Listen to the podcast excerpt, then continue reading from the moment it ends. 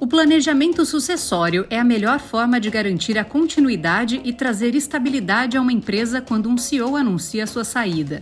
Mas isso não é tudo. Pesquisadores da Holanda acreditam que a metodologia também é capaz de acalmar os mercados no momento de transição da liderança.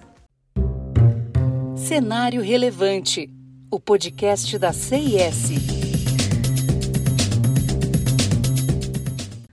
Estudo analisou mais de 600 eventos de mudança de CEO e revelou que o mercado reage bem a uma novidade se a empresa já divulgou o plano de sucessão anteriormente.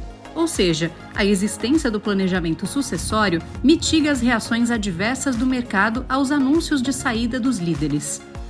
A sucessão e a saída de executivos é um tema delicado entre conselheiros e investidores e a rotatividade de CEOs costuma chamar a atenção, ainda mais se o profissional tiver apresentado um bom desempenho e agradado o mercado. Portanto, o plano de sucessão pré-definido é uma ótima solução, já que alivia a incerteza dos investidores e mostra uma transição de liderança mais suave.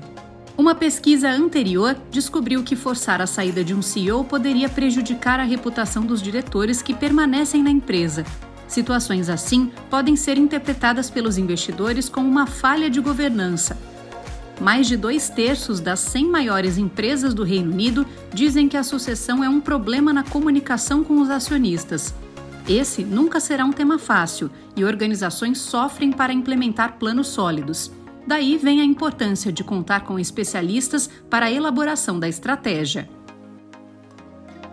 Continue acompanhando os conteúdos do Cenário Relevante, o podcast da CIS. Siga a CIS no LinkedIn e acesse o nosso site csprojetos.com. Até mais!